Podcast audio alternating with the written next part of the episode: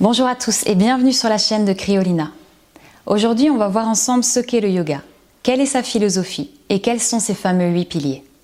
C'est une vidéo d'introduction et il y aura des vidéos spécifiques pour chaque pilier. Alors le mot yoga est apparu dans les Védas, une des écritures les plus anciennes de l'Inde. Sa racine sanscrite yug signifie joindre ou unir. Mais unifier quoi? Sa conscience individuelle à la conscience universelle. Atteindre cet état d'union divine est appelé éveil, réalisation, supraconscience ou samadhi. À l'époque de Patanjali, le yoga était transmis de manière orale. Donc Patanjali a compilé cet enseignement oral sous forme de 195 sutras.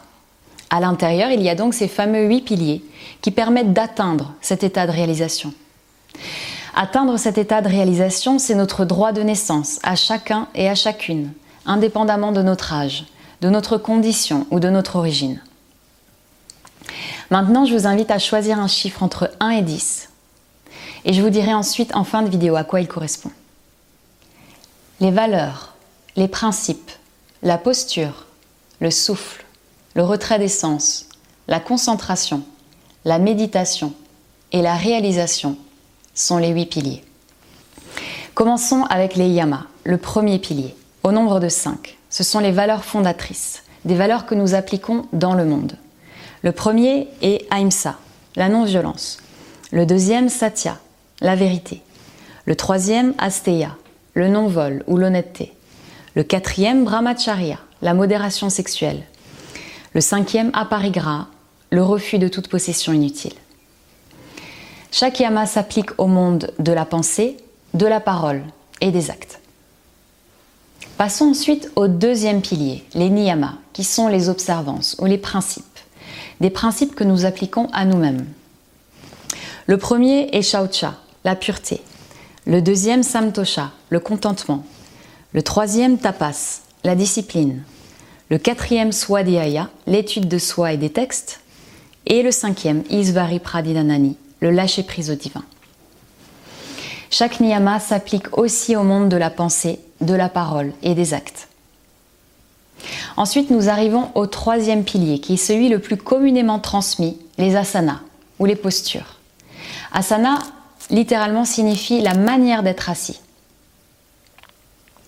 Ensuite, nous arrivons au quatrième pilier, le pranayama, qui est la discipline du souffle, qui signifie aussi le contrôle ou la maîtrise du prana, l'énergie vitale, cette force qui soutient toute chose, qui imprègne tout.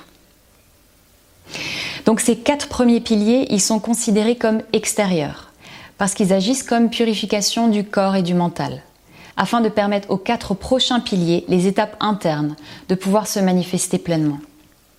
Donc dans ces étapes internes, il y a en premier le cinquième pilier, pratyahara, retrait ou abstraction des sens qui signifie aussi éloigner de ce que nous absorbons de l'extérieur.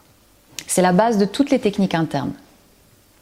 Ensuite, nous arrivons au sixième pilier, dharana, la concentration, qui signifie aussi celui qui garde, qui tient, qui protège.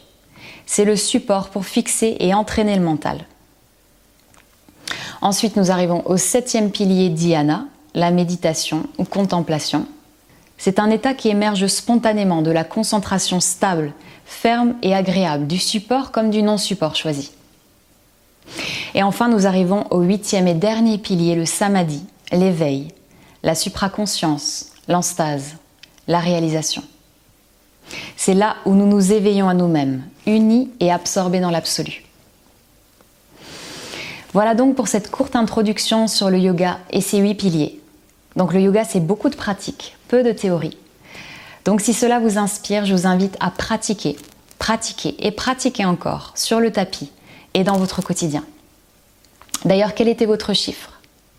Je vous mets à l'écran à quoi il correspond. Il correspond soit à un yama ou à un niyama.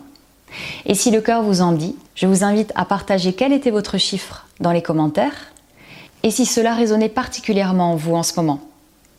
Je vous remercie de liker, de vous abonner, de partager cette vidéo afin de soutenir la chaîne. Je vous dis à bientôt pour la prochaine vidéo qui sera spécifiquement sur les yamas. Et en attendant, prenez bien soin de vous et de tous les êtres. Telle est la voie du yoga.